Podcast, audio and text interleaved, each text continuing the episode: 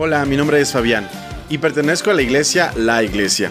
Ahí he hecho amigos y servido junto a personas increíbles durante estos años. He escuchado sus historias y anécdotas y he encontrado lecciones muy valiosas. Por eso he decidido grabar estas conversaciones para que tú puedas escucharlas. Porque la iglesia son las personas que se reúnen y no los muros que la construyen. ¡Comenzamos!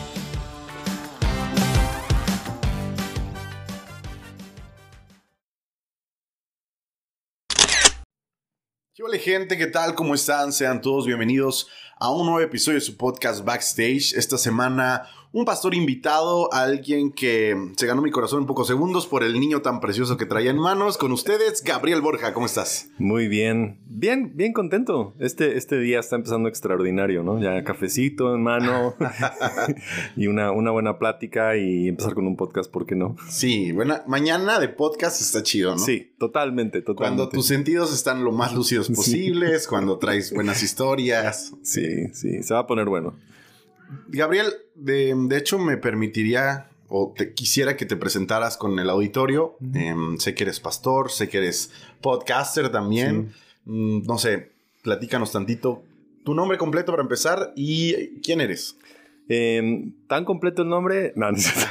Gabriel Borja, soy pastor de comunidad a la mesa. Eh, estamos en la ciudad de Puebla, Puebla. Em, mi esposa se llama Gabriela, entonces somos Gaby y Gabriel. Gaby y Gabriela. sí. Y nuestro hijo se llama Noah. Y tengo un podcast que se llama Humano sin H, donde hablo sobre salud mental, autodescubrimiento, eh, de repente sobre relaciones, cosas que nos puedan ayudar a tener herramientas para, para llevar la vida. Y la, la, iglesia la hemos postergado por los últimos siete años. Fue una iglesia que plantaron eh, unos misioneros canadienses, después mis papás fueron pastores y este año cumplimos 47. Entonces en el año 40 como que también muy... 47 años. Sí, 47 años. Y en el año 40 como que también muy, no sé, poético nos tocó empezar, ¿no? Como un nuevo inicio, ¿no? Este año 40 que representa para muchos un nuevo inicio. Eh, para nuestra iglesia sí fue empezar otra vez como, como una, una nueva generación. Y está, está bastante interesante. Pues eso fue, fue bastante bueno tomar la iglesia. Ok.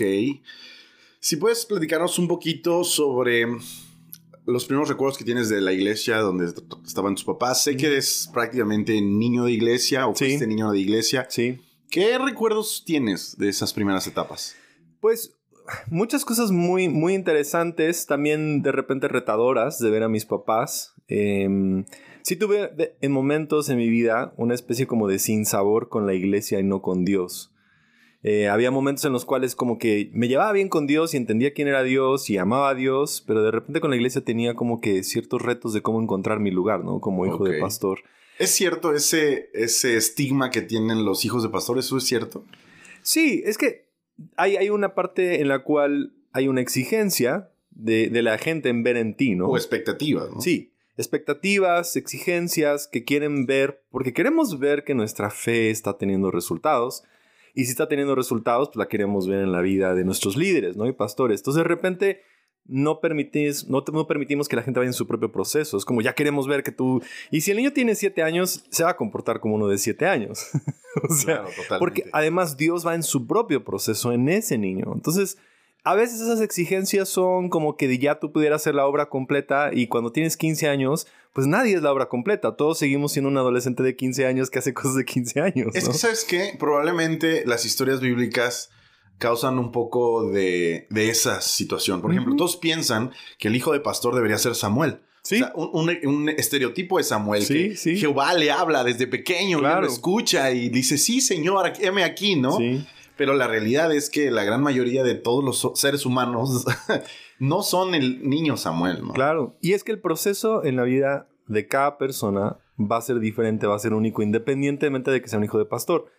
Entonces, si a los 12 años pasan cosas y va y viene y sube y baja como todos, no podemos decir que Dios no está involucrado en eso. Y eso a veces nos cuesta trabajo decir, ¿sabes que confía en Dios? En que a lo mejor ahorita no ves el final de esa persona, pero la buena obra que Dios comenzó la va a terminar en esa persona. Y creo que eso es lo que pasa con, con, hijos de pastor, que es como, pues va a ir su proceso. No, el hecho de que su papá sea pastor no significa que ya automáticamente el niño o el hijo o la hija, ¿no? Ya nace en ese lugar, sino que ahora Dios va a trabajar en su vida y lo va, lo va a llevar. Y, y, a lo mejor va a haber momentos en los que parece que vino y que subió y que fue y que... Yo tampoco no tuve así como que una etapa muy rebelde y que me fui a las drogas y cosas así. No, no, no pasó eso. El pero, clásico, ¿no? Sí, sí, pero, pero sí siempre hay como exigencias y, y encontré a Dios y, y, ahora ya cómo sanar esa parte con la iglesia fue el proceso en mi vida, ¿no? De cómo sanar esa relación con la iglesia. Y eso, es, eso ha sido muy bueno. Mira, la realidad es que no creo que sea una cosa particular solo para hijos de pastor. Creo que sucede en general con todos los asistentes de la iglesia. Obviamente ustedes tienen un poco de presión porque dicen, ok, está 24 horas con el pastor. Teóricamente, en la noche, cuando se sienta el pastor a leerle la Biblia a sus hijos, ha de bajar la nube del Espíritu de Dios y en ese momento lava sus almas, sus corazones y sus cuerpos. Sus caras brillan y se levantan la mañana siendo santo, santo, santo. Y la realidad es que el pastorado, eh, para aquellos que lo desarrollan, pues es una profesión. Mm. Obviamente está muy relacionada todo el día en contacto con Dios y todo, pero no puedes juzgar a los hijos por la vida de los padres, ni a favor ni en contra, ¿no? Porque hay padres que viven vidas muy rectas y sus hijos tardan o deciden no vivirlas. Sí, sí. Y hay padres que viven vidas hechas un relajo y sus hijos honran a Dios con todo su corazón, mm. ¿no? Entonces, creo que está padre que dejemos de, de ligar esas dos Mm, posiciones a, una expectativa, ¿no? Generalizada. Porque mira, te soy honesto, cuando yo fui adolescente, pues yo no era el adolescente que una iglesia esperaría. O sea, no era así como, ay, nos encanta tu actitud, ¿sabes? Yo, yo odiaba a la iglesia. Sí. Porque yo percibía una sensación, bueno, odiar es una palabra muy fuerte, auditorio, saben que soy exagerado, pero digamos que no empatizaba con ellos, ¿me explico? Porque yo percibía como que no era incluido, como que mm. mi vida no estaba chida para con ellos y el grupo de adolescentes o jóvenes que mm, estaban más cerca del núcleo pastoral, pues yo percibía que ellos vivían vidas perfectas, ¿no? Yo decía, mm, mi vida no se parece en lo más mínimo a lo que ustedes tienen, yo batallo con muchas cosas, yo tengo muchos problemas en casa y en algún momento, fíjate, eh, Gabriel, em, me empecé a acercar un poco más a la iglesia sabiendo que tenía muchos errores.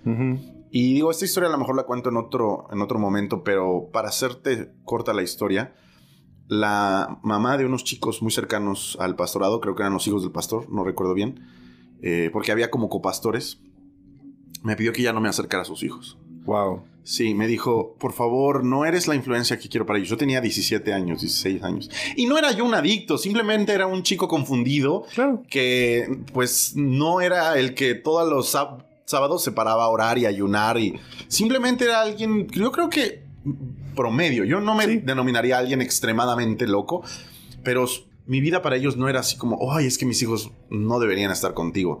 Yo choqué en la esquina después de que me lo dijo eh, esta pastora y iba tan, tan dolido porque dije, no, es que yo no soy aceptado. O sea, la iglesia me rechazó. Wow. ¿Quién? ¿Dónde? O sea, ¿dónde es mi lugar, sabes? Y em, no sé, creo que eso pasa con muchas personas. Tienen las expectativas de que tú como cristiano debieras, debieras hacer algo que todavía no eres, ¿sabes? Y yo le decía a Dios, Dios cambia mi vida, cambia mi corazón, cambia mi familia. Y obviamente no pasó en tres días. Sí, ¿no? Obviamente Pasa en años. Entonces, consejo para el auditorio, ¿te parece? ¿Coincides conmigo? No tengan, no forcen ni maltraten la vida de las personas con sus expectativas. Dejen que, que Dios haga lo que tenga que hacer en los tiempos que Dios tiene que hacer, ¿cierto? Sí, sí, sí tenemos expectativas de todo. Y no solamente dentro de la iglesia. Tenemos expectativas en todas nuestras relaciones, en, nuestro matrimonio. Tenemos expectativas de nuestros ah, hijos. Totalmente. De nuestra esposa, de nuestro esposo, de, cómo queremos que sea todo. Y esas expectativas realmente sí nos, nos lastiman. Porque constantemente sentimos que el mundo nos está defraudando porque no es como queremos. Pero esa es, esa es una creencia bien limitante. Cada, una de esas expectativas está creando una pequeña prisión de cómo deben ser las cosas y estamos perdiéndonos del misterio de que Dios nos pueda sorprender. Y a algo distinto. Me gusta tu frase. Es una pequeña cárcel. Donde yo diría que castigamos a las personas que no cumplen esas expectativas. Totalmente, sí. E, e, es una cárcel en la cual nos ponemos y ponemos a la otra persona porque no hizo o no cumplió las cosas como queríamos. Es, es, como, no sé, a lo mejor un papá puede llegar del trabajo cansado y está esperando que cuando abra la puerta, sus hijos corran a sus brazos. Ok. No sé. Pero los niños y entran, sueño, están haciendo tarea, lo que sea. Exacto. Tal vez en el momento que él llegó a casa, ¿no? Uno de los niños se le acaba de caer la leche y no sé qué pasó y la mamá está recogiendo todo. Están súper distraídos con eso que acaba de pasar, válido, ¿no? Ajá, totalmente. Y, y, tú llegas a la casa, abres la puerta y estás esperando que todo el mundo salga y hola, ¿cómo estás? Y literal eres totalmente ignorado. y es como, ¿cómo es posible? No les importo. Acabo de trabajar ocho horas sí. para que ustedes tuvieran comida. O sea, me explico y es mi expectativa. Ok. Y entonces esas expectativas, cuando las agarramos y nos aferramos a ellas, nos lastiman muchísimo. Sí, totalmente. Porque las cosas no sucedieron como nosotros queríamos. Pero cuando aprendemos a vivir la vida más como un misterio, puedes tener expectativas y sueños. Me encantaría llegar a esto y no sé qué. Y cuando pasa, es como, wow. Y cuando no pasa, es como, ya, están pasando otras cosas. somos mucho más empáticos, más reales, con los pies más aterrizados. Porque esas expectativas también romantizan todo, ah, idealizan todo. Idealizan relaciones, idealizan a la iglesia, idealizamos a Dios. Eso es lo que estaba a punto de decirte. Inclusive con los milagros nosotros idealizamos a Dios. Totalmente. A ver, yo vine a la iglesia, lloré como un litro de lágrimas, oré, porque no se cumple lo que yo le estoy pidiendo, ¿sabes? Porque yo romanticé la idea de que si yo lloro y clamo y me rindo y me postro, las cosas tienen que suceder, porque en la Biblia hay historias donde alguien hizo esto, pues la consecuencia era que el milagro se cumplía, ¿no? Y ese, ese es un problema de cómo, cómo vemos los milagros. Claro. Porque los milagros, en el fin no es el milagro, el fin es revelarnos a Cristo. Sí, claro. Pero nosotros queremos el milagro. Pero si Cristo se va revelando, ya tienes el milagro más importante. Porque cada milagro que Jesús hizo, por ejemplo, en el libro de Juan, era para revelar a sí mismo, revelarse a sí mismo, como el Mesías. Y nosotros pensamos que los milagros son el fin de algo. Cuando realmente el fin es que Jesús se ha revelado en nuestras vidas. Y ya el milagro ya ha sucedido en tu vida, el más importante. Ves a Cristo. Sí, pero y, no sé si lo vemos como milagro, ¿eh? O sea, no. pese a que De, por definición sabemos que es un milagro que alguien reconozca a Jesús en su vida. Sí, no. Pero no sé si realmente nos sorprendemos cuando vemos ese milagro, ¿sabes? Porque queremos otras cosas, queremos, queremos más nuestras expectativas, queremos más nuestros propios sueños, queremos más lo que hemos idealizado, queremos todo. Y, a veces es como Dios está más en, otros lugares. A veces está más en el silencio, a veces Dios está más en, en momentos distintos a los que nosotros estamos buscando. Hay, hay una parte ahí donde está, ¿no? El, profeta que se aleja y, se escucha un trueno, Dios no estaba ahí, se escucha que un cerro cae no estaba ahí, está un tornado, no está ahí, de repente vino en un susurro. Creo que coincido contigo. Sí pero creo que también idealizamos. Porque yo, buscando a Dios en algún momento, yo me sabía esa cita. Claro. Y yo había escuchado esa predicación alguna vez. y dije, voy a guardar silencio y voy a escuchar a Dios. Y entonces guardé silencio. Sí. Y Dios no, no se pareció en un susurro. Y yo dije, a lo mejor tengo que guardar más silencio. voy a pagar más cosas. voy, a, voy a estar más silencio. Y frustración tras frustración tras frustración. Entonces, mmm, creo que no deberíamos encasillar a Dios ni siquiera en un susurro, ¿sabes? Es distinto, ajá, es correcto. Ajá. Dios es lo que quiere hacer, se manifiesta de la forma que quiera manifestarse, se relaciona con cada quien de la forma que quiera hacerlo y los procesos son totalmente distintos. Entonces, creo que deberíamos, y me gustó que dejáramos de encasillar la expectativa solo a los hijos de pastor o a los asistentes a la iglesia. Realmente nuestras expectativas matan muchas veces las cosas que deberíamos vivir de manera sana porque las forzamos a que pasen de la manera en que nosotros quisimos que sucedieran. Sí. Es que eso es abrazar el misterio y soltar un poco la certeza. La fe es la certeza, pero a veces queremos esa certeza de que Dios lo hace de esta manera. Y es, es un misterio.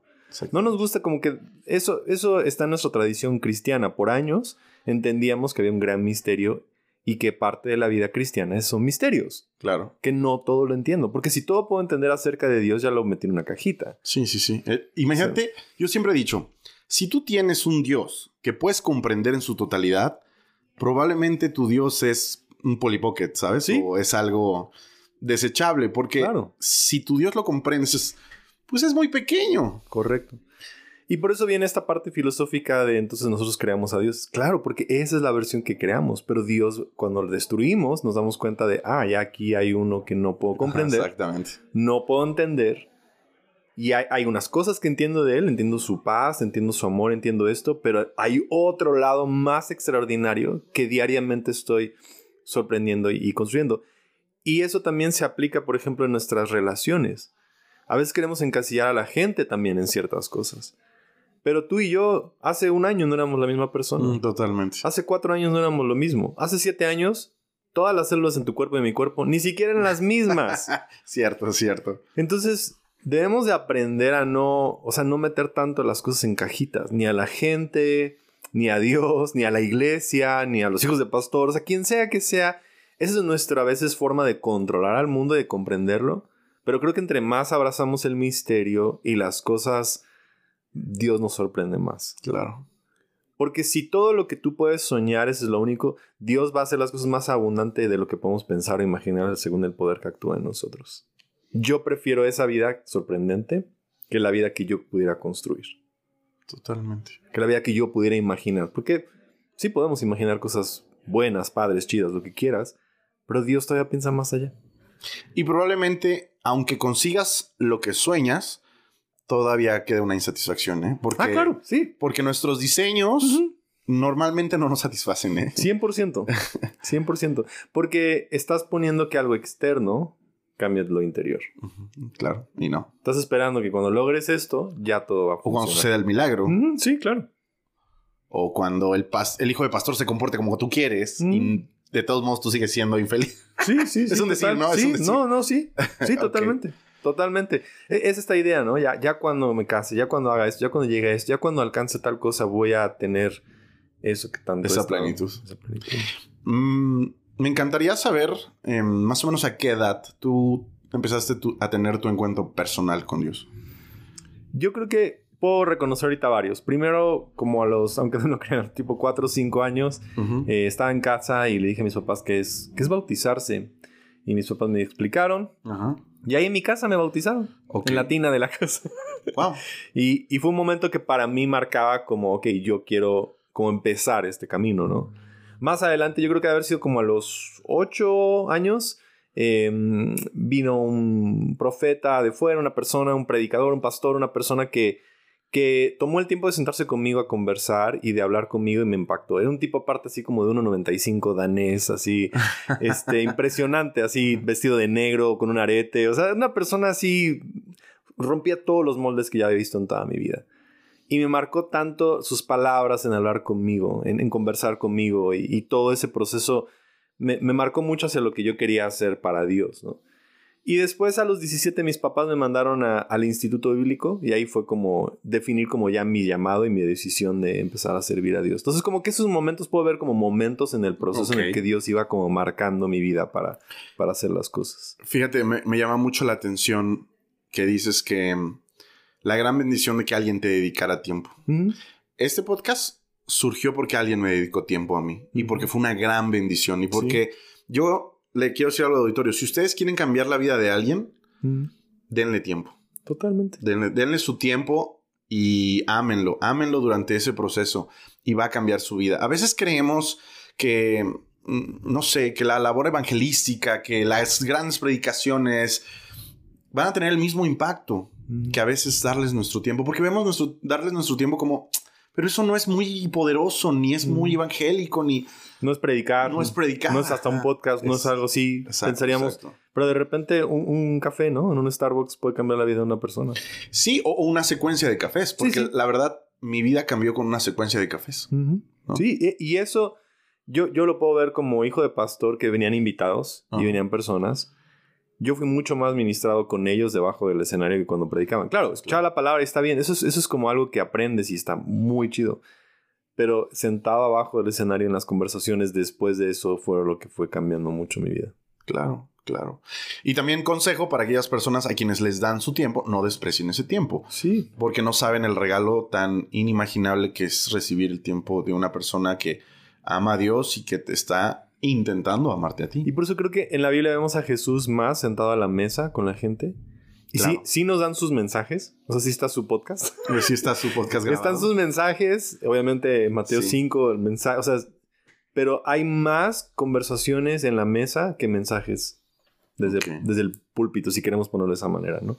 Que muchas veces nada más se menciona y se bajó Mm. Jesús de predicar. Claro. Y después de predicar se acercó a cierta persona y sucedieron estas Y cosas. los discípulos le preguntaron, ¿qué querías decir con esa parábola? Y ahí es donde viene la conversación a la mesa. Claro, estuvo el mensaje, pero viene ahora como el comentario. Y en eso es donde está lo que ya es la aplicación, ¿no? Claro, Está... claro, claro. La sobremesa se le llama, ¿no? Sí. Las- la bendición.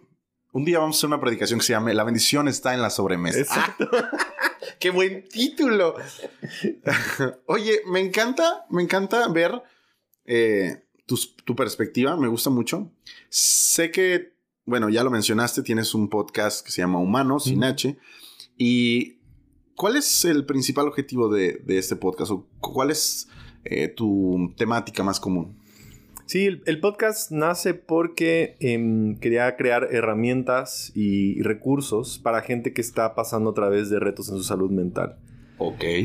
Em, principalmente en ayudar a enfrentar ansiedad, depresión, estrés. En el 2017 tuve pues un, un proceso difícil en mi vida personal em, con ansiedad y con depresión. Creo que a lo mejor desde los 14, 15 años podía reconocer esos momentos en que sucedía, pero el 2017 ya fue como muy evidente después de estar como pastor. Y de ahí, eh, de ese proceso de enfrentar, de trabajar, de encontrar a Dios en todo eso, cambió muchas cosas en mi vida y dije, gente está pasando estos momentos, quiero darles esos mismos recursos. Entonces, cada episodio es como agregarte una piedrita más para construir tu vida y construir tu salud mental. Siempre he dicho que aquel que sufrió cierta cosa va en algún momento, si es lo suficientemente, eh, no sé, si tiene el suficiente corazón, va a luchar porque otras personas no pasen el mismo proceso que, es, que ella vivió. ¿no? Y bueno, pues creo que se repite el patrón y la historia junto contigo. Si pudieras decirnos a tus 14 años, ¿qué podía quejarte de esa manera?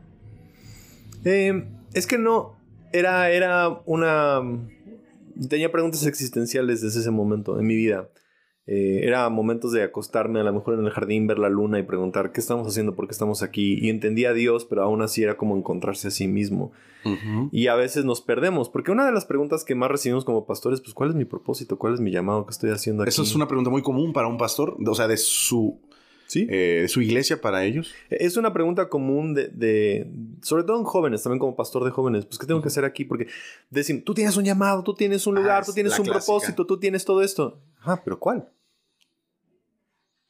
Y, y lejos sí anima y sí te motiva, pero ahora ¿cuál? Y ahí para mí era como, con todas estas expectativas, con todas estas cosas, con todos los sueños, con todo, ¿qué hago? ¿Cómo, cómo, cómo navego en, en ese, en ese rumbo en mi vida? Y eso, o sea, era tal el peso de la expectación y de tu y de tu pregunta existencial que crees que afectó tu salud mental. Sí, sí, sí, sí, porque, porque había en mí eh, esta necesidad de, de encontrar una identidad. Y aparte, durante el tiempo de la adolescencia estás buscando quién eres, ¿no? ¿Qué vas a hacer? ¿Cómo lo vas a hacer? Entonces, cuando hay tantas voces, luchas con escuchar la voz del espíritu en tu interior. Y que no te sientes suficiente en comparación a las voces de fuera. Porque mucho de lo- en mi caso era como la, la depresión se siente cuando no me siento capaz de ser todo lo que las otras voces quieren que sea o las expectativas de alguien más quieren que sea. Tengo una duda. Eh, mencionas la palabra depresión. Yo tengo una esposa que es doctora y cada vez que comento a alguien que yo pasé algún proceso de depresión, mi esposa me dice, ¿sabes cuál es la definición clínica de depresión? Y yo, no. Dice, ¿y por qué le llamas depresión? Claro. No lo sé, porque estaba sumamente deprimido Claro. o sumamente triste. Me dice, no necesariamente que tú hayas pasado este proceso, caíste en depresión. Claro. Entonces, yo obviamente me defendí de ella. Le dije, tú no estabas ahí, ¿verdad, mi amor? Yo sí estaba. Pero bueno, X. Sí. A lo que voy es, ¿tú te detectaron clínicamente la depresión? En- a la larga, o sea, a distancia, ahora platicando con psicólogos, entonces puedo mirar y decir, ah, ok, en este momento sí, Sí. en mi vida sí. Ah, ok, ok, ok. No en ese momento, porque no era como algo que yo, papás me pueden llevar, pero Ajá. puedo notar los meses, las noches, las cosas, el, la- llorar, despertarme llorando Ok. en la noche, cosas así como pequeños síntomas que ahora ya después del 2017 ir a, con psicólogos y trabajar las cosas, puedo voltear a decir, ah, claro, o sea, eso, eso pasó en ese momento en mi vida. Ahí no lo reconocía. Regálanos los cinco tips para saber que estoy en depresión. Quizá alguien ahorita. Sí, creo que em, evidentemente la depresión comienza día a día eh, con oscuridad, con pensamientos. Vas a. Eh, eh, tiene tres aspectos: tus pensamientos, tus emociones y tu cuerpo. Ok. Entonces va a empezar a afectar tu cuerpo de una manera diferente. Digo, clínicamente de serotonina y todas las cosas que pasan en nuestro interior y cómo empezamos a, reducir. Pero en general empiezan a haber muchos pensamientos oscuros, negativos, tristeza prolongada. Entonces, sí hay como, como el indicio de, depresión, como si fuera un tipo tobogán, como que te va llevando hacia abajo. Y si no lo vamos deteniendo, pues si te vas hacia abajo, hacia abajo, hasta que se puede volver clínico, ¿no? Y ya pasan meses. No, no es así como que, ok, dos días ya estoy deprimido, ya medicamento el siguiente día. o sea, no es así. no es como en una semana pero ya es cuando pasa un, tiempo prolongado en que estos como bajones y que subes y bajas ¿qué, ¿Qué tiempo tú les darías a alguien para decirle, bueno, probablemente ya estás entrando en depresión? Cambia en cada persona, pero digo, si ya pasaste dos meses y estás así, es como si ya. Es un buen tiempo, ¿no? Porque yo te diría, o sea, a lo mejor puede pasar una semana, pero igual puede haber situaciones hormonales, cosas en el trabajo, perdiste, o sea, hay como. Ya ves, puede ser luto, no puede ser depresión, a lo mejor también puede ser eh, muchas cosas, porque somos muy complejos. Pero creo que en el momento que uno se va identificando y lo va sintiendo, pues puedes pedir ayuda, conversar con alguien y buscar también decir, ok, ¿en dónde estoy en estas cosas? Y los psicólogos tienen sus preguntas específicas como para evaluar, a ver dónde estás también emocionalmente y qué cosas, ¿no? Evidentemente si empiezas a tener muchos pensamientos de suicidio, que no puedes o no ves a Dios y te sientes lejos, te empiezas a aislar de la gente hay momentos en que lloras, o sea, tú tienes que ir evaluando tu vida y encontrando qué tanto es normal para ti estas conductas y cómo estás. Pero, pues sí, o sea, despertarte llorando, que tu llanto te despierta en la noche, ya es como raro. Sí, claro. Sí, ah, sí alguna vez me sucedió, digo, es la cosa más horrible, porque no solo lloraba, sino me dolía el pecho, me acuerdo. Sí. Es uno de los sentimientos más feos. Y, y, si alguien en el auditorio lo está viviendo, Em, eventualmente va a pasar. Sí. No pienses en matarte. Como consejo. y pide ayuda. sí, claro. O sea, no tengas pena de... Porque también es lo que pasa, ¿no? Que la depresión nos hace sentir como una lucha interior que tenemos que pelear y que no podemos externarla. Y como es muy sutil, o sea, empieza poco a poco... Entonces creo que pedir ayuda vale mucho la pena. Sí, totalmente. O sea, sabes que algo está mal, necesito ayuda. Y, si tú tuvieras un dolor de cabeza, un dolor en la rodilla, vas al doctor, pues lo mismo. O sea, si empiezas a sentir que hay una tristeza profunda en tu interior que va permaneciendo, entonces ve y pide, pide ayuda. ¿Cómo fue el papel de Dios en este proceso? O sea, porque justamente veníamos en el carro hace un rato y yo te decía, la depresión y el cristianismo aparentemente son antagónicos porque no pueden, no deberían, o bueno, yo estoy juzgando, perdón, vuelvo atrás, no la iglesia cree que no deberían persistir, ¿no? en, el, mismo lugar. Porque teóricamente aquel que conoce a Jesús debe tener un gozo sobrenatural que sobrepasa su entendimiento y una paz. Sí. Pero también puede estar en depresión, ¿no? Y en muchas ocasiones em, creemos que orando podemos solucionarlo. Y hay veces, si digo hay veces, donde la oración probablemente de manera inmediata no resuelve. ¿Te pasó? Sí, porque es que nuestra oración se permea por nuestra realidad. Ok. Y ahora tengo oraciones deprimentes. Sí, sí, suele suceder. ¿Me explico? O sea, ¿qué, pasa? Que mi oración empieza a ser ansiosa, mi oración es estresante, mi oración cambia a mi jefe, quita esto, haz tal cosa. Sálvame de aquí. ajá, y es como miramos hacia afuera y Dios hace esto y el otro, el otro. Cuando la oración, tenemos que, que ir poco a poco en el proceso de oración que nos forma. Entonces yo comencé a cambiar mi vida de oración a una oración que me forma.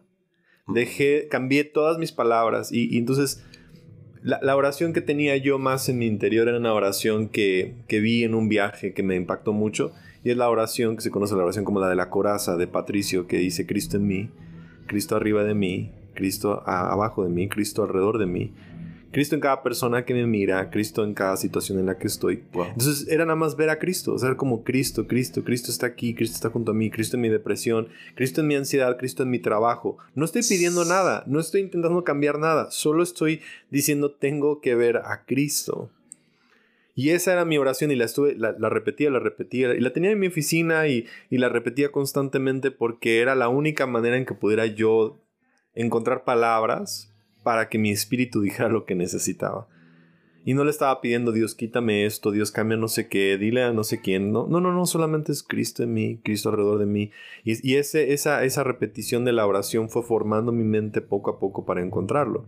Luego también el Padre Nuestro y, y, Salmos, así como poco a poco. Pregunta, ¿los cristianos no sienten que deben orar el Padre Nuestro, ¿sí sabías? Sí, yo sé. Como que tenemos esa sensación de que es muy católico. Totalmente. Pero no deberíamos percibirlo de esa manera, ¿o sí? No, lo que pasa es que otra petición como a pastor, pastor como oro. Y mi, antes, mi, respuesta antes orgullosa era como, pues nada más habla con Dios. No estoy en contra de la oración del corazón, que es hablar con Dios lo que tú le quieras decir, está súper chido, está bien. Pero hay momentos en los cuales lo que está en tu corazón está tan atribulado que necesitas que ni sabes qué decir. Podríamos decir que el Padre Nuestro es un mantra cristiano. Incluso la oración de coraza es un mantra cristiano. Sí, sí, sí. Mantra es solamente algo que repetimos que nos va formando. exactamente. Porque para aquellas personas que se asusten que dije mantra. No, pero totalmente. Necesitamos un mantra. ¿Qué tenemos nuestros mantras? Todo lo pongo en Cristo que me fortalece. Claro que sí. Es un mantra, sí. mantra. Nada más que la palabra nos saca de onda. Pero pero esas cosas es lo que dice justo la palabra meditar en, el Antiguo Testamento, tipo Salmos capítulo 1, medita en este libro de día y de noche. Meditar es repetir, repetir en voz baja. Ok. Y esa, esa repetición forma nuestra mente. Entonces, si yo repito el Padre Nuestro que estás en los cielos, santificado. Entonces, eso es una oración presente. Wow. No está pidiendo... Y vigente. sí, porque hágase tu voluntad en el cielo como en la tierra. Y lo puedes decir y luego meditar. ¿Qué significa esto? ¿Cómo se va a ver? ¿Qué va a pasar? Entonces, poco a poco yo hacía la oración del Padre Nuestro. Y después de cada frase, dejaba que mi cuerpo, mi mente y mis emociones absorbieran esa realidad. Wow. Entonces, por ejemplo, venga tu reino, hágase tu voluntad. ¿Qué se sentiría en mi espíritu, en mi cuerpo, en todo lo que soy, que esto es una realidad? Hágase tu voluntad. O sea, lo que está en el cielo viene a la tierra. ¿Qué pasa con eso? Y, quedarme un ratito ahí en eso. Entonces nos quedamos un ratito nada más en todo nuestro ser, como meditando en esta verdad. Entonces cambia mucho, mi, forma de orar ha cambiado muchísimo. Que también el cristiano le tiene un poco de miedo a la meditación. Ah, claro. Digo, le tenemos miedo a todo, pero, pero deberíamos redescubrir si las cosas a las que le tenemos miedo, no todas, hay cosas que definitivamente hay que cuidarnos algunas podrían ser mucho, de mucha mayor bendición, ¿no? Es que meditación es un, es un término muy amplio. Sí, claro. O sea, a ver, budistas, hindús, musulmanes oran. Todos oramos. Exactamente. ok. No, no por eso vamos a dejar de hacerlo. Pero la parte de meditación hemos perdido porque decimos, ah, esto es asiático. yo, pues, ¿dónde está Israel, no? Pero sí, totalmente. me dijo, eso es como muy asiático. Y yo, sí, ¿dónde crees que está Israel? Pero bueno, sí, es como de, pues también nuestra religión viene de ahí, ¿no? Pero eh, de repente perdemos, ¿no? Como que cuál sería nuestra tradición. Ahora, yo entiendo, nuestra tradición cristiana tiene una forma diferente de meditar, tiene una forma diferente de orar, tenemos una forma diferente de adorar. Pero esas formas son reglas, bueno, no, no reglas, son eh, modos que creamos y luego los hicimos rígidos ¿O podríamos explotarlos y buscar otras formas? Van perdiendo su, su, esencia. O sea, poco a poco. ¿Por qué? Porque los hombres lo queremos como empezar a repetir, ¿no? Y Jesús hizo 38 milagros, nunca los repitió. Nosotros queremos repetir. Y, entonces tenemos que ir aprendiendo siempre a regresar al corazón y decir, qué es lo que Dios quiere hacer ahora en esta situación. Y ahí vamos encontrando entonces en nuestra, nuestra forma nueva otra vez de renovar esto. ¿no?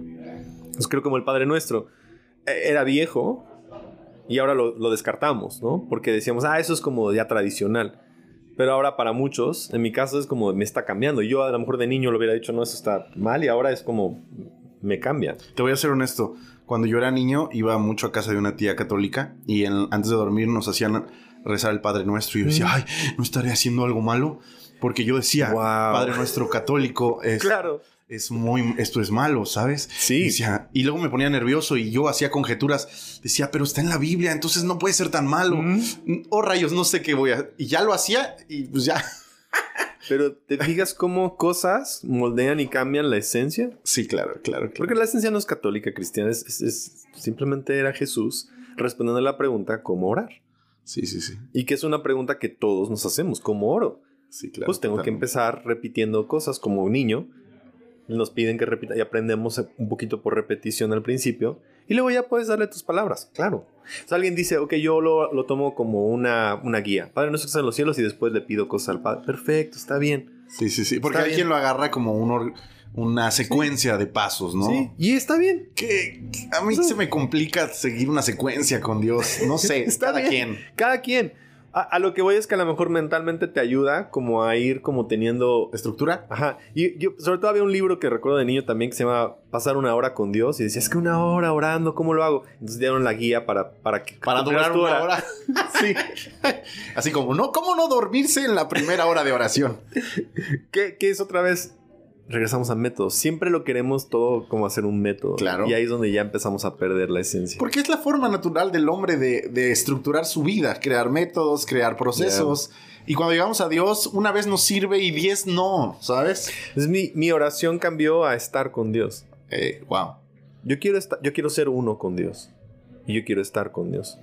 Y si en eso hablamos, y si en eso conversamos, y en eso cantamos, y si en eso yo le repito otra vez, porque pues es un mantra decirle a alguien que amamos, te amo. Sí, claro. E, e, entonces, si, si yo quiero estar con Dios y lo que vaya a pasar en este momento va a pasar en este momento, si oramos, si pido, si no pido, solamente quiero sentarme a estar con Él. Porque incluso creo que también a veces viciamos la alabanza. Pensamos, con esta canción lloré la semana pasada. Quiero sentarme y llorar de nuevo y no pasa absolutamente nada con esa canción.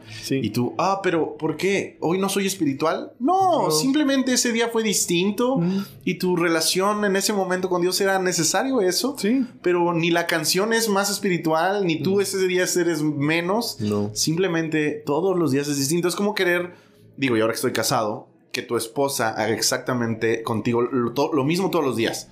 Te va a decir, oye, em, hacemos algo diferente. Y eso no es malo, ¿sabes? Nadie, nadie tacharía de, una relación de, esposos mala si te pide tu esposa que haya variación en la forma en la que se relacionan, ¿no? Sí, sí, sí. Y, es eso que, que, empezamos a meter todo en cajitas con Dios y empezamos a perder la esencia de poder conocerlo. Todo este descubrimiento que me encanta, ¿a qué edad más o menos lo tuviste? Fue en el 2017. Ah, o sea, 2017. bueno, o sea, en mi vida siempre ha habido ese, ese como, lo puedo, bueno, lo puedo reconocer que poco a poco me he estado acercando. A sí, nadie, nadie recibe una inyección de revelación en un solo día. Fue un proceso en que te fue revelado. Y puedo ver que Dios estaba preparando ciertas cosas en mi corazón antes de que llegara a lo mejor ese proceso en 2017 y puedo ver ahora que Dios me dio muchas más herramientas hacia adelante. Entonces, estas herramientas eran como esta formación también de una teología más robusta. Ok. Y ahí es como encontraba a Dios de una perspectiva diferente.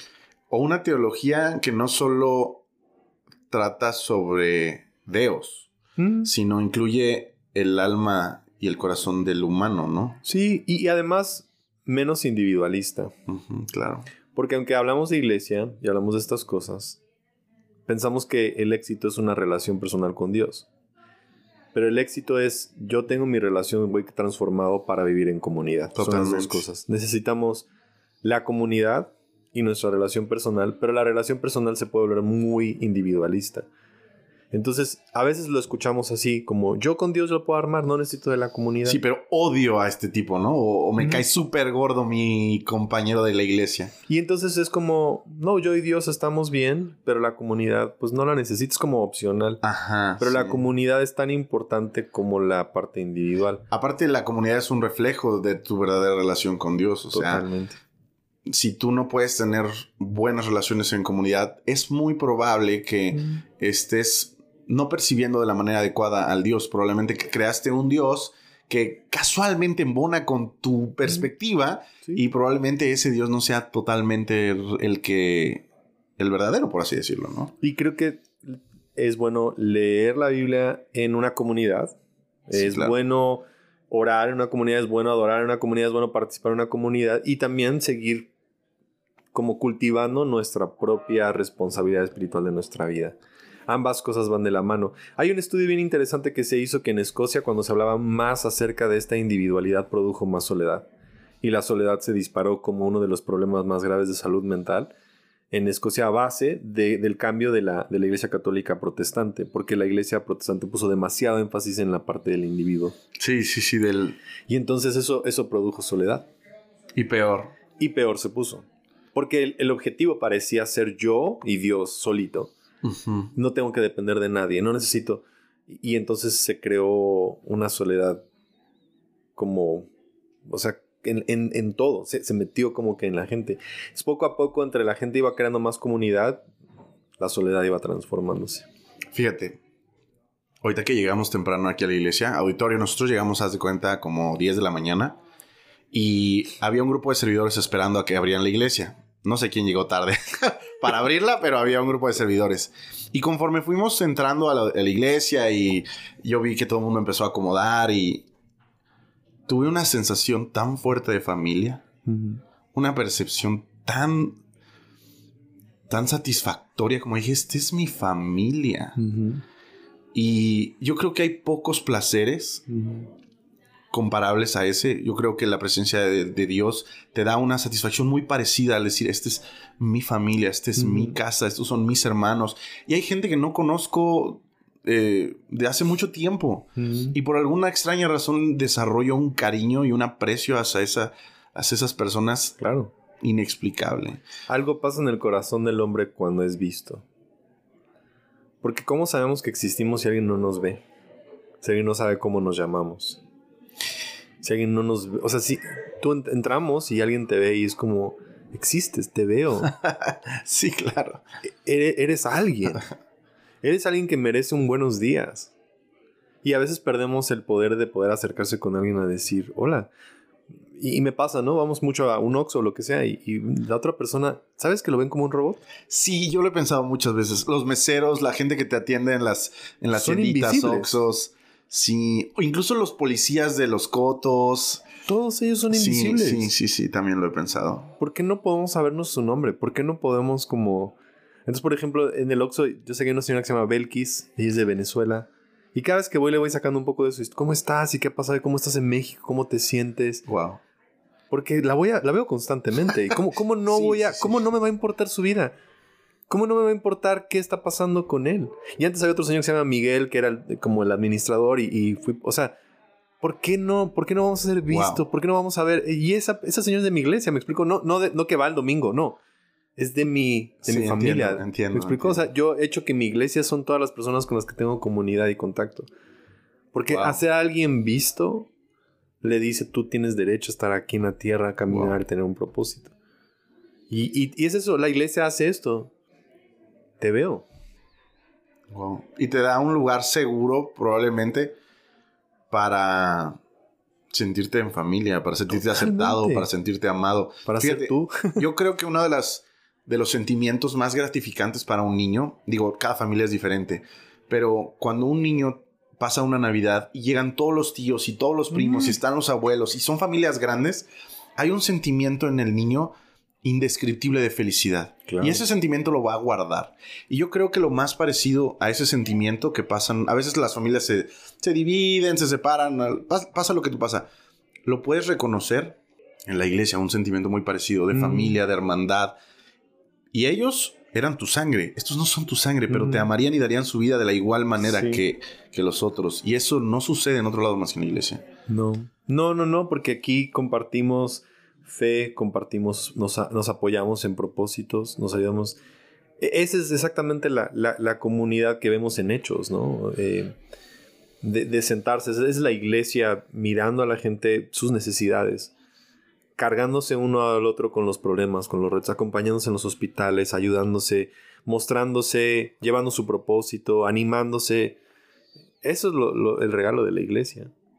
Y entonces, ¿cómo vamos a tener nada más una relación con Dios si no tenemos esta otra parte tan hermosa? Sí, claro, y cómo, cómo podríamos ignorar las veces que Jesús nos incitaba a cuidar a nuestro hermano, a amar. Fíjate, el otro día, no sé con quién platicaba, pero una de las cosas que le encargaron los apóstoles a Pablo después de que va a visitarlos a Jerusalén, yo pensé que le iban a decir, ah, y no te olvides de la oración constante, y no te olvides de, leer tu Biblia, tus pergaminos, ¿eh? Llévatelos.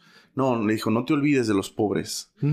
Y ese, esa instrucción habla de cuidado, habla de no cerrarme a mi comunidad evangélica y tapar los ojos y decir, ah, solo, somos, solo somos nosotros, somos una cápsula que estamos esperando a Cristo, a Cristo que llegue, ¿me explico? Tenemos que abrir nuestros ojos a la comunidad, que abrir nuestros ojos a la gente que llega nueva y significa hacer un esfuerzo por amarlos, ¿no? Parece una frase muy sencilla, pero creo que hay mucho atrás de eso, ¿no? Jesús dijo, tuve hambre, me diste de comer. Tuve frío, me vestiste. No dijo tuve hambre me evangelizaste. y es lo que hacemos. Sí, claro. claro y está medio chafa. Se necesita una cosa. Sí. Pero, sin dejar la otra. Pero imagínate, es, como a veces tengo que empezar mostrando a Cristo para mí. Necesito a veces abrazar, dar de comer, hacer eso. Y en eso creo comunidad, la gente se encuentra con Cristo otra vez. Yo, yo entiendo que sí tenemos que hablar las palabras y decirlas, pero que que no nos convirtamos en esa llamada de la empresa telefónica que nos está intentando vender algo nada más. O sea, tenemos que ver a las personas como seres humanos, hacerlos vistos, abrazarlos, y luego en eso va a ser revelado ¿Sabes el amor de Dios. ¿Cuál es el mayor, el común denominador en este podcast cuando la gente se sienta, todos los servidores de la iglesia? El mayor, el común de, el común denominador es encontré una familia. Sí, claro. Por eso me quedé. Sí. Esa es la. Muchos dicen. Muchos dicen, ay, ni me acuerdo de la prédica de ese día. Mm. Otros dicen, no me acuerdo qué canciones estaban tocando. Sé que sentí chido en la, en la alabanza, pero no me acuerdo qué canciones. Claro. Pero sí se acuerdan, en muchos casos, quién los recibió por primera vez. Quién les extendió la mano, quién les dio la bienvenida, eh, quién los saludó. Y eso no se les olvida. Y generan comunidad, generan una familia y no se van. Sí, esa es, esa es la razón por la cual eh, la, iglesia existe para poder mostrar el amor de Dios de una manera real y evidente y tangible. Hacer al Dios invisible visible. ¿Fuiste retraído en alguna parte de tu vida? ¿Retraído soy? ¿Tú te consideras retraído? sí, o sea, sí soy muy... Yo puedo estar solo sin ningún problema. Yo soy em, introvertido. Eh, mi mejor día es estar en un museo viendo obras de arte totalmente en silencio y callado. O sea, yo puedo hacer eso. Entonces, ¿no te, conflictúa la comunidad algo? Eh, no, he, descubierto eh, a, mis mejores amigos, están ahí. O sea, mis mejores amigos desde segundo de primaria están como parte de la iglesia. ah, wow. Mis amistades, la, gente que está ahí, eh, el aceptar esta personalidad tal vez diferente ahí dentro de la iglesia. Entonces, sí, o sea, amo la iglesia, o sea, la, amo eh, el hecho de viajar a un lugar, por ejemplo, llegar aquí a, Guadalajara. Y ahora hay gente que, que conozco y que, que conecto con ellos. Nunca te había visto. so, llevamos, ¿qué? ¿Una hora de conocernos? Sí, más o menos. Esto no pasa en ningún lado. Es, es un poco raro. sí. ¿Me explico? Pero es raro y al mismo tiempo tiene tanto sentido. Sí, claro. Eso es como que, claro, esta es la iglesia. Ese es el poder de la iglesia que puedes llegar y vas a otro país y pasa eso. Y luego ni siquiera hablas el mismo idioma y te reciben. Es como. Wow. ¿Qué, qué hay aquí? O sea, nos está conectando algo aquí en nuestro interior. Fíjate, a veces em, vemos películas con mi esposa de gente que queda varada en otra parte del mundo. Y de hecho, inclusive hay muchos programas de Discovery o de Nat Geo que varado en el extranjero, una cosa así. Y la otra vez pensaba, si yo un día termino en otro país que no hablen mi idioma y estoy aterrado o estoy en peligro, voy a correr a una iglesia cristiana. No sé qué, o sea, es lo primero, no iría a la policía, no, o sea, no es lo primero que pensaba.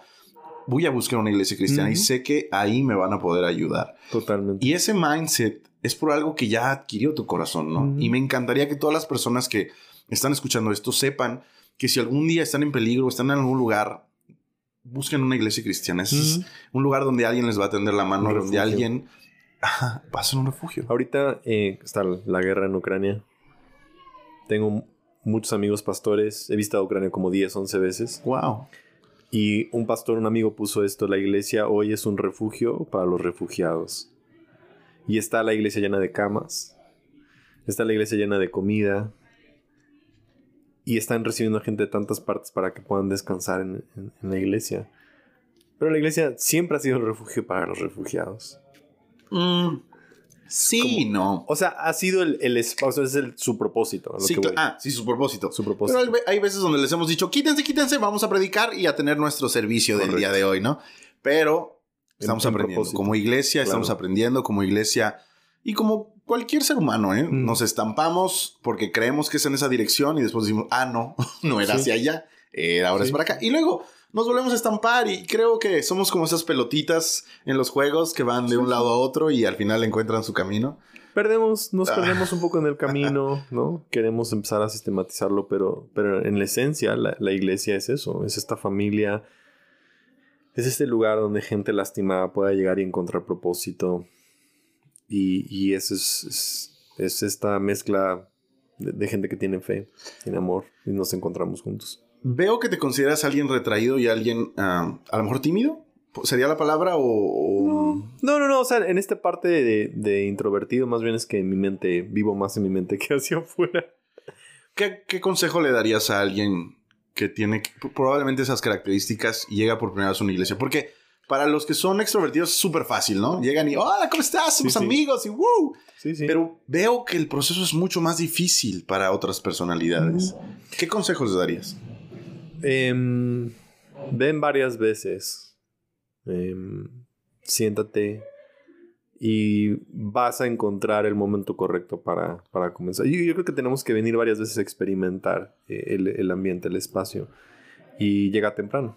Ah, claro, claro. Porque claro. cuando llegas temprano, vas a, va a haber más momento para conversar o gente va a conversar contigo. Y, y ya, pero de todas maneras, como, intro- como introvertidos, sabemos que eso pasa en muchos am- ambientes. Entonces también tenemos más gracia Sí, menos, menos este, expectativas. y cuando puedas, ten algo en tu mano. Hay algo extraordinario en tener una taza de café en tu mano. No pareces tan raro y puedes pertenecer. puedes balancearla mientras caminas. Hay algo muy extraordinario en tener una, una, una taza de café en tu mano y estar ahí Claro. parado en un grupo de personas. Sí, no, claro. no como que ya perteneces. Claro, claro, totalmente. Entonces, sí, nada más. Arriesgarse, ¿no? Arriesguense, arriesguense. O sea, Sí. sé que el, el- el introvertido cuida mucho su seguridad. Eh, arriesguen un poquito esa seguridad y podrían encontrar un mundo que, del cual jamás se imaginaron. Sí, sí. Pero sí, eso es parte de, de llegar temprano, ayuda a, a que gente platica contigo y te sostienen, ¿no? Siempre esas relaciones y, y conversaciones. Eh, ya para ir cerrando, ¿cómo, ¿cómo haces comunidad de manera intencional en la iglesia eh, que diriges en Puebla? Eh, me, me encanta porque platicábamos que, en Puebla es una ciudad que recibe a gente de muchos lados y muchos espacios y entonces nos, nos gusta crear equipos donde ponemos a personas de diferentes partes de la República para mezclar y nos encanta como honrar mucho, ¿no? Ok. Eh, su, su cultura, su tradición. Si, si es alguien de Chiapas, si es alguien de, que nos cuente, ¿no? De Veracruz, que los, o sea, buscamos mucho eso, ¿no? Como enriquecernos con personas y, creamos mucho intencionalmente en el lobby, ¿no? Ese momento para conversar, para tener como que pequeñas cositas donde puedas estar ahí parado para poder este, platicar.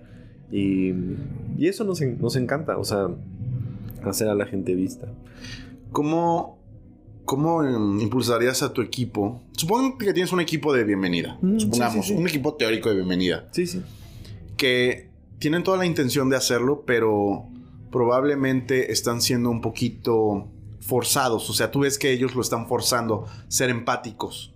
Pero tú sabes que realmente entre más auténticos y genuinos sean, el efecto va a ser mejor. ¿Qué Mm. les dirías? Eh, escuchen más de lo que hablan. Ok.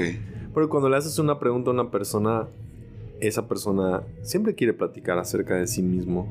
Y cuando le haces dos o tres preguntas correctas, o sea, las buenas preguntas de, hey, cuéntame de ti, la persona te va a decir, tiene una historia. Y cuando lo escuchas, es, eso es real. O sea, todo el mundo quiere ser escuchado también en momentos. Wow. Y, y tal vez es como, hey, ¿cómo te fue en tu semana? Y escuchar. Entonces va a llevar más tiempo, va a ser más lento. No va a ser tan eficaz. rápido, ajá, pero va a ser más real. Porque no va a ser tan, no, es- no es tan fácil sentarte a lo mejor 5 a 10 minutos a escuchar a una persona. Pero de repente esa pregunta la persona te dice, mal. Y ahora hay un momento para Sí, que claro. Dios haga algo en su vida. Y ahora ese es el momento extraordinario. Y tal vez te va a llevar 15 minutos estar con esa persona. Pero esos 15 minutos es lo que tanto esa persona necesitaba para descargar todas estas cosas emocionales que venían. ¿Cómo ha estado tu semana? Cuéntame tu historia, de dónde eres, cosas así. Y eso es, pues es lo que siempre hago yo. O sea, me siento el domingo a escuchar a gente y escuchar sus historias y, y, en eso es como apoyarlos, orar con ellos y, estar ahí. Wow.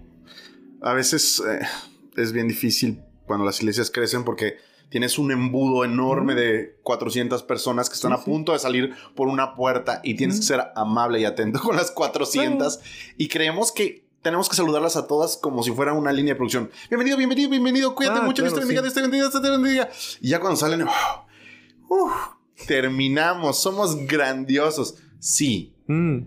pero probablemente en algún momento tenemos que priorizar más la calidad que los números. A lo mejor no le pudiste decir bienvenido a los 300 que llegaron, pero agarraste dos. Sí, y te importó en ese momento su vida, ¿no? Yo diría, o sea, échale tu ojo a alguien que Dios ponga en tu corazón. E, eso sería otro consejo que le darías a un eh, equipo de eh, bienvenida. ¿Qué hace el pastor, no? Eh, mirando ovejas. Estoy hablando literal de ovejas reales, pastor. Ok. Va a ver cuál está actuando raro. Ah, ok, ok. ¿Cuál viene un poco más lento? ¿Cuál va más lenta? ¿Cuál va... ¿Cuál está a lo mejor como... No sé. Cojeando. Cojeando. ¿Cuál no está comiendo? Qué está pasando, ¿no? Incluso cuál está siendo aguadito. ¿Mm? Sí. todo. claro, hay que revisar también eso. Tú estás viendo eso, entonces tenemos que ver emocionalmente a las personas y quién, quién tal vez salió un poquito más despacio, quién está a lo mejor de repente viendo con quién quiere hablar, o sea, lo ves en su mirada, ves que a lo mejor está tímido y no sabe con quién acercarse, ¿no? Apenas me pasó con una chica exactamente así, o sea, estaba, estaba como parada en la esquina, ¿no? Y de repente hizo contacto visual y dije, ok, ya quiere hablar me acerqué, ¿estás bien? Y me dijo, tengo un ataque de ansiedad ahorita. Ah, ándale. Justo ahí terminando el servicio estaba... Entonces, ok, ven, nos sentamos, me senté con ella, la acompañé y por los próximos 15 a 20 minutos la fui acompañando en ese proceso, ¿no? Wow. Entonces, a veces alguien está teniendo un ataque de ansiedad aquí al final del servicio. Sí, sí, sí. Y, y se pudo haber ido, fácil, porque ella estaba así como que nadie se iba a acercar a menos que alguien intencionalmente fuera con ella. Ella no iba a llegar, o sea, es muy raro llegar, oye, tengo una ataque de ansiedad, ¿me ayuda? Sería raro, es difícil para una persona con quién vas y qué haces, ¿no? Entonces, si alguien se acerca y decir, ¿estás bien? Inmediatamente ya fue la pregunta para comenzar el proceso de ayudarle. Claro. Entonces, abramos nada más nuestros ojos, seamos sensibles como a ver a alguien por ahí. Muchísimas gracias, de verdad, Gabriel. Gracias por tu tiempo, de verdad. Y pues no sé, para cerrar me gustaría que le hablaras algo a nuestro auditorio. ¿Por qué, ¿Por qué la iglesia les funcionaría? ¿Por qué puede funcionar la iglesia? Yo sé que en todo nuestro episodio trató sobre eso, pero como conclusión, em, si alguien está dudoso en ir a una iglesia, ¿por qué debería ir?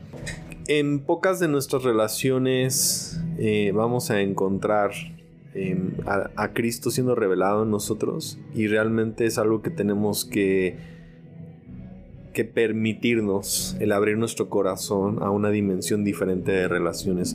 Muchas de nuestras relaciones son laborales, son relaciones con vínculos a lo mejor de, gustos, pero crear relaciones conectadas con nuestra fe y nuestra espiritualidad trascienden, nos hacen trascender de una manera diferente.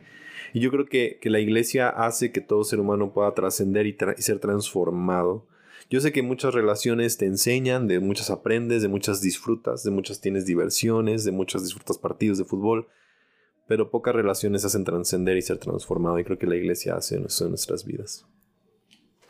Ok, pues muchísimas gracias. No sé, ¿gustas de despedirte? mandar saludos. Sí. Eh, promocionar Humano. Sí, si quieren escuchar el podcast es Humano sin H, está en todas las plataformas, Spotify, todas las plataformas y habla sobre salud mental. Hay unos episodios de meditación, hay episodios eh, diferentes y eso, nada más. Muchas gracias por, por esta plática. Gracias a ti por abrir tu corazón. Auditorio, muchas gracias por escucharnos una semana más.